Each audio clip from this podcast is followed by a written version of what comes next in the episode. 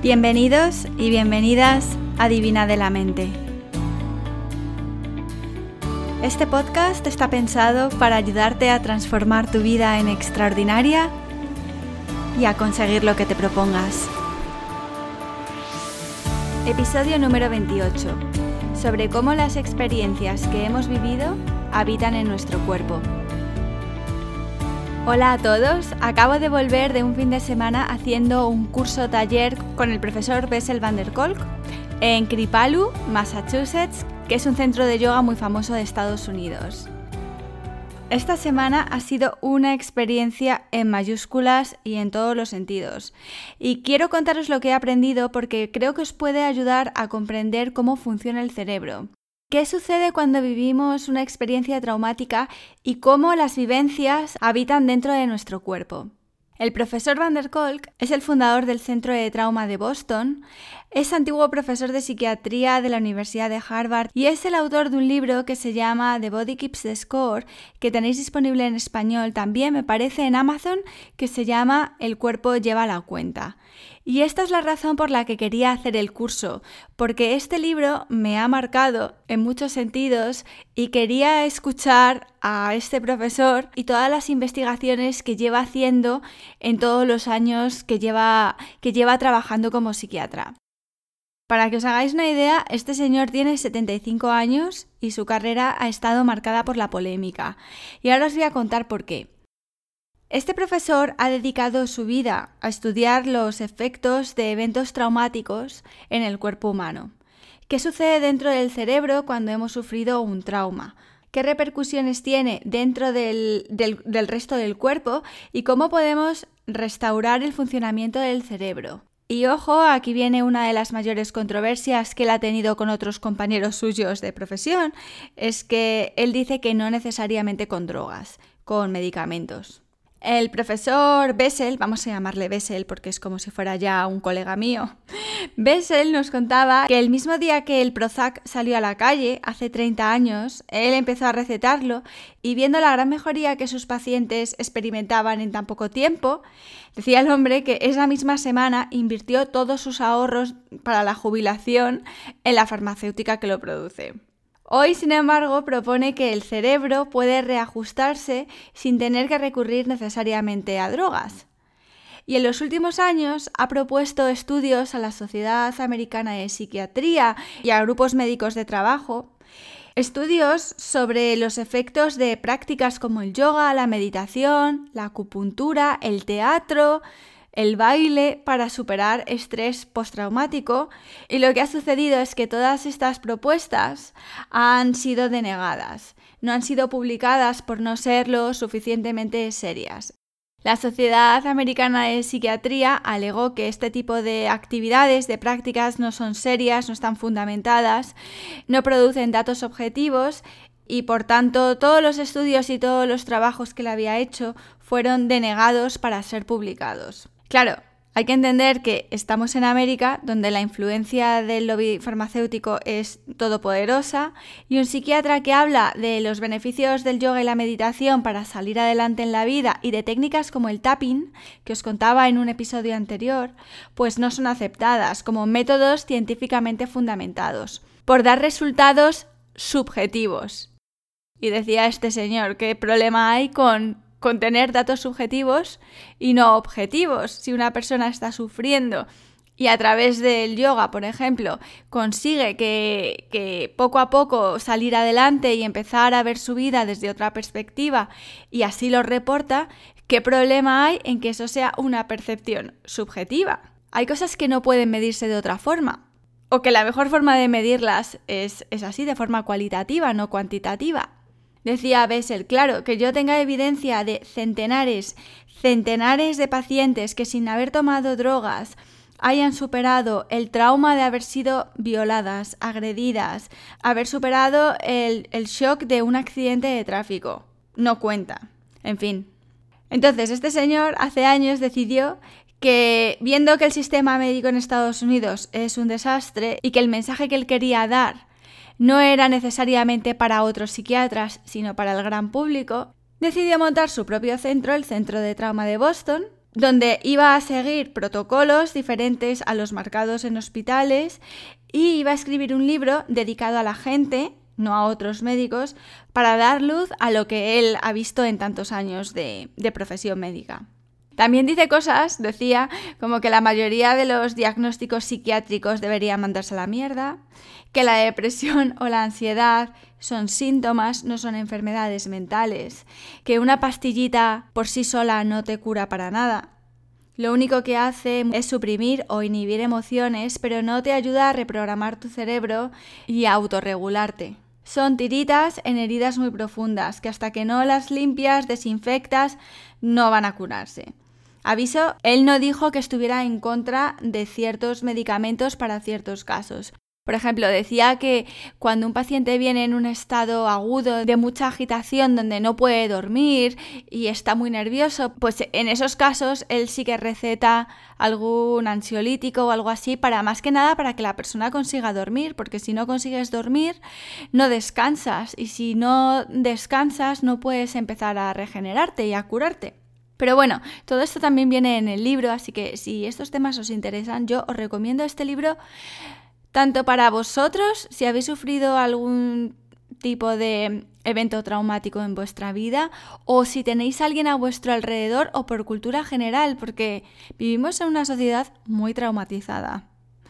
Bueno, em, pues en este curso éramos 86 personas venidas de todas partes de América y Canadá mi compañera de habitación, porque vivíamos en plan colegio mayor, compartiendo habitaciones y esas cosas, es profesora de la Universidad de Harvard, de psicología, para que os hagáis una idea de que el tema era serio. Y había de todo, terapeutas, psicólogos, profesores de yoga, pero también había gente que no es de este gremio, que eran supervivientes de diferentes traumas. Había una chica, por ejemplo, que su testimonio me llegó al alma, que es una superviviente de, de, la masacre de San Francisco, de disparos que hubo en un colegio y ella quedó herida y vio a gente a su alrededor cayendo y muriendo. Y sí, había gente que ha pasado por cosas muy chungas en la vida, muy chungas. Y hubo muchos momentos de alta intensidad emocional, porque claro, muchas de las cosas que el profesor decía y su mujer que le acompañaba también, que hizo la parte más experimental, ejercicios para aprender a reconectarte y reconectar a otra gente que lo necesita, pues sacaron a flote muchas emociones que mucha gente tenía todavía inhibidas. Así que sí, hubo momentos muy divertidos, momentos muy interesantes, pero hubo momentos muy duros y, y muy tristes. Pero bueno, ya entrando en materia, los puntos fundamentales que aprendí y que creo que pueden interesaros son los siguientes. ¿Qué sucede en el cerebro ante un evento traumático? El cerebro está compuesto de varias partes y aunque es difícil delimitar cada una de ellas, cada una tiene una función. En la parte de detrás de la cabeza es donde viven las emociones y las funciones humanas básicas, aquellas que tenemos cuando somos bebés, con las que hemos nacido. Y luego en la parte de delante, en la frente, creo que en español se llama el córtex prefrontal, es que como todas estas palabras las decían en inglés, pues, pues, pues eso. Es donde se producen las funciones más sofisticadas. El análisis, la predicción de eventos, em, las asociaciones, las funciones que desarrollamos más adelante en la vida y en la vida adulta. Y en el medio y en los lados, los, donde están los lóbulos parietales, es donde habita nuestro sentido de la orientación, el contexto, saber situar el presente, el pasado y el futuro, la propiocepción, la sensación de identidad, todo eso habita en el medio del cerebro. Esto obviamente es una simplificación, pero él nos lo explicaba así. Entonces, entre la parte de la frente, las funciones más sofisticadas, y la parte de atrás, de la cabeza. Entre esas dos partes no hay conexión física directa. Y lo que sucede es que cuando sufrimos un evento traumático, vale, vemos por ejemplo un accidente de tráfico en la calle. La amígdala, que es el detector de peligros que vive en la parte de detrás del cerebro, donde están las emociones, se pone en alerta, se activa y dice, ahora no es momento de pensar, de analizar, ahora es momento de, de una de dos, o de escaparnos y salir corriendo, o de luchar, o si no conseguimos ninguna de esas dos cosas, bloquearnos y no malgastar energía. En nuestra vida ordinaria, lo normal es que si vamos por la calle y de repente nos pegamos un susto, la amígdala otra vez reacciona, nos alerta de un peligro, por un momento nuestras funciones más sofisticadas se paran, ¿no? Estamos en modo de supervivencia, pero al cabo de un tiempo razonable volvemos a poner las cosas en perspectiva y decimos, uff, menos mal que esto solamente ha sido un susto, no ha pasado nada, o ha pasado algo, pero conseguimos retomar el control. La parte emocional del cerebro empieza a desactivarse y la parte frontal del cerebro empieza a reactivarse y todas las funciones se integran. Y así es como funciona el cerebro en un estado normal.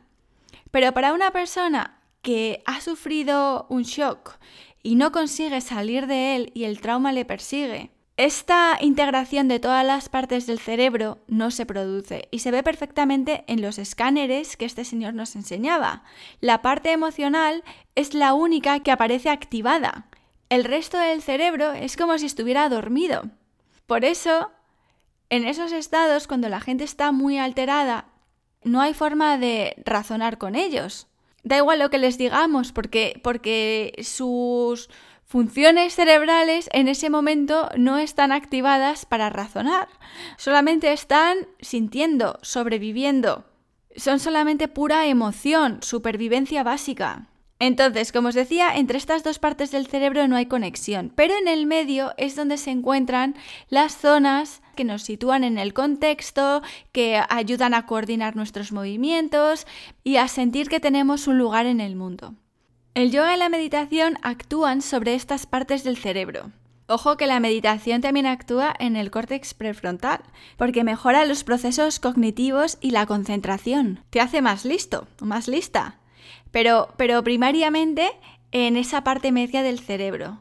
Y practicando yoga y meditación regularmente, regularmente, no una sesión aquí y allá, conseguimos reintegrar el puente entre el cerebro lógico y racional y el cerebro emocional. Todas estas prácticas introspectivas nos enseñan a observarnos, a notar qué es lo que nos pasa por dentro, a observar nuestras reacciones, cómo mantenemos el equilibrio, ¿Cómo reaccionamos ante, ante diferentes desafíos? ¿Cómo nos encontramos en el silencio? ¿Dónde, ¿Dónde, están las rodillas? ¿Dónde están las manos? Si os dais cuenta, las personas que están sufriendo estrés postraumático muchas veces no son capaces ni de regular su propia respiración, ni de saber dónde tienen la mano derecha o la izquierda.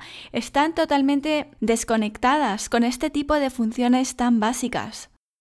Y claro, el cambio y la transformación siempre empiezan por la autoobservación. No puedo cambiar algo de lo que no me doy cuenta.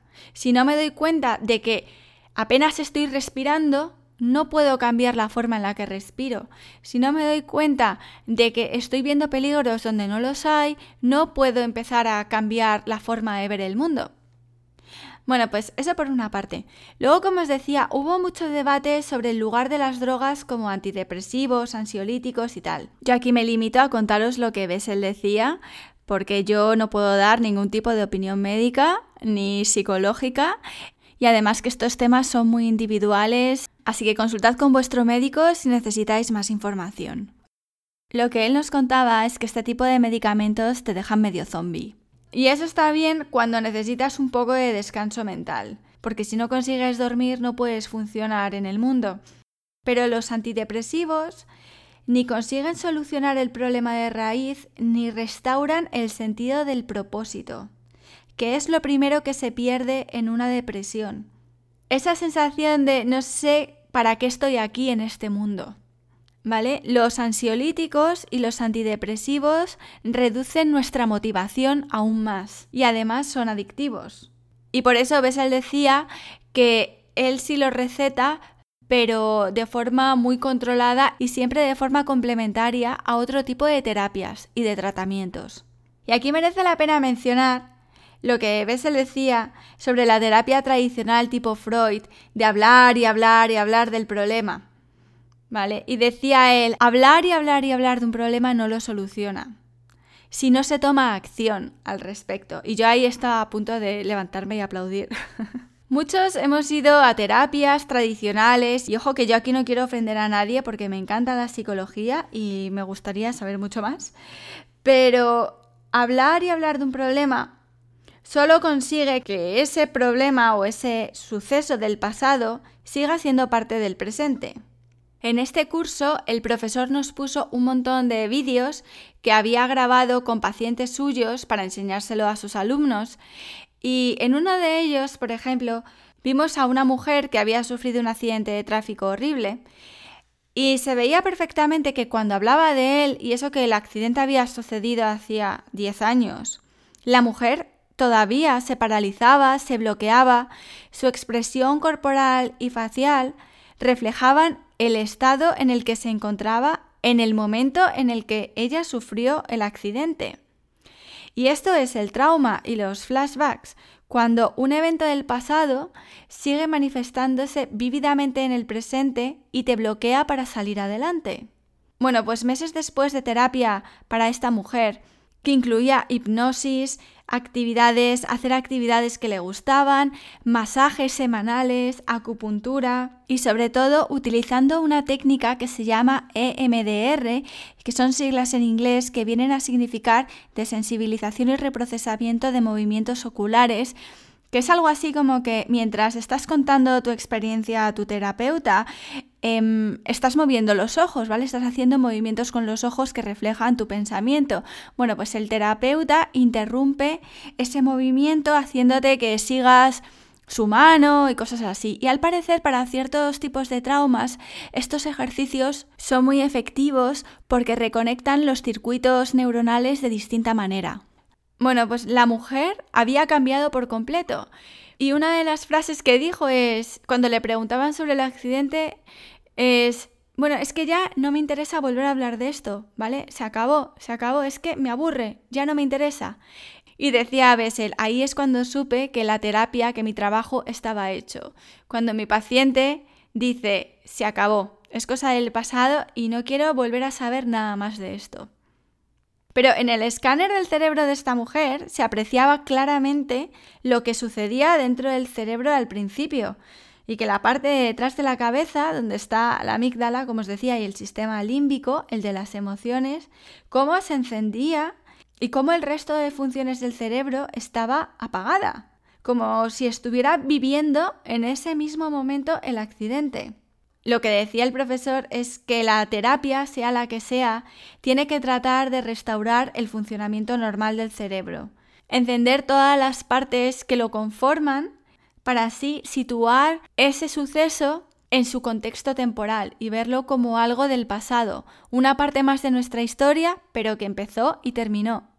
También hablamos sobre el 11 de septiembre y el efecto que había tenido en la sociedad y decía él que curiosamente en Nueva York las únicas personas que desarrollaron síndrome de estrés postraumático de forma general fueron aquellas que ya tenían algún tipo de trauma anterior, pero que no hubo el incremento de casos que pensaban que iba a haber habido. Y decían que las razones fundamentales para que la sociedad saliera adelante es que la ciudad entera de Nueva York se volcó en ayudarse los unos a los otros. La gente se sonreía en el metro, se daban abrazos, hubo un montón de grupos para los supervivientes, para hablar del tema y tal. Y esa conexión social es lo que hizo que la gente no entrara en depresión. La conexión humana, el tener un grupo de apoyo familiar o de amigos o de vecinos en los que confiar, son fundamentales para sobrevivir. Somos mamíferos y necesitamos de nuestra tribu.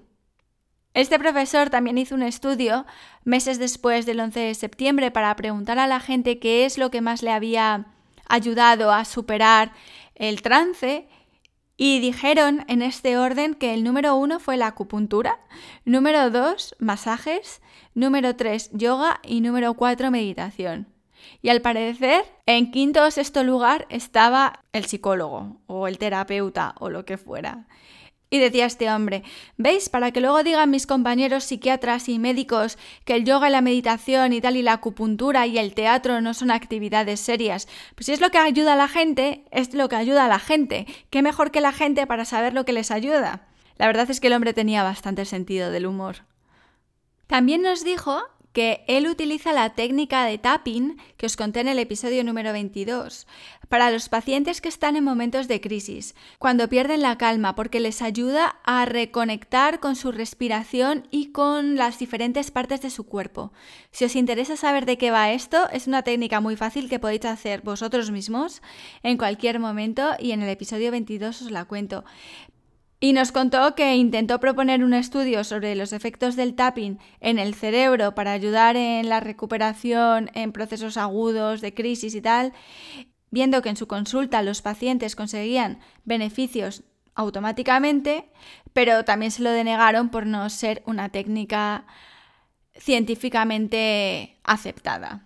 Luego nos contó también que actividades como el teatro, él las está utilizando, por ejemplo, con excombatientes en las guerras, porque les ayuda a salir de su propia identidad, de una forma segura. Te enseña a jugar a ser otra persona, o a pensar de otra manera, o a comportarte de una forma diferente. Y esto manda señales al cerebro para reabrir diferentes circuitos neuronales es muy interesante y al parecer muy efectivo. Y hablando de combatientes de guerra y soldados y tal, vimos una grabación de una intervención suya con un paciente que es un militar que había vuelto de la guerra de Irak. Y en la guerra había visto muchos muertos y él también había disparado y matado. Y esto en Estados Unidos es un problema grandísimo porque sabéis que Estados Unidos ha invadido más países y matado más gente que el imperio británico durante siglos. La magnitud de lo que ha hecho Estados Unidos solamente es equiparable a lo que hizo el imperio romano, para que os hagáis una idea. Y claro, toda esta gente, militares, médicos, ingenieros, pilotos, que van a misiones, vuelven con el cerebro dañado. En el caso de este hombre, que tenía una mujer y niños, volvió de la guerra como un monstruo, en sus propias palabras violento, incapaz de controlarse, lo único que le ayudaba eran las drogas y el alcohol. Cualquier ruido que escuchaba le ponía en alerta, se despertaba por la noche con sudores pensando que había bombardeos alrededor suyo. Pero lo más duro para él era que no había sido capaz todavía de perdonarse por lo que había hecho. Y esto es un ejemplo muy extremo, pero es real. Todos tenemos un lado oscuro y un lado bueno. Todos hemos pasado por experiencias buenas y malas que han ido formando nuestra personalidad. Y la clave está en reconciliar ambos lados para que coexistan pacíficamente. ¿Cuántos de nosotros a veces nos sorprendemos por pensamientos malignos hacia otras personas? Por ejemplo, tener envidia de una amiga. Y te preguntas, ¿cómo puede ser que una persona a la que quiero, que es mi amiga, y le tenga envidia? ¿Soy entonces una hipócrita, envidiosa, mala persona? ¿O quiero mucho a mi madre, pero a veces me saca de mis casillas y me pone los nervios? Entonces, ¿soy una mala hija? Y aquí podemos entrar a debatir el tema de que si hay un yo que es el ego y luego tenemos un verdadero yo y el verdadero yo es con el que hemos nacido, que es bueno, Em, etcétera, etcétera, pero bueno, eso es otro tema. Pero en el caso de este chico, el tema que interesaba es que había perdido la capacidad de quererse a sí mismo.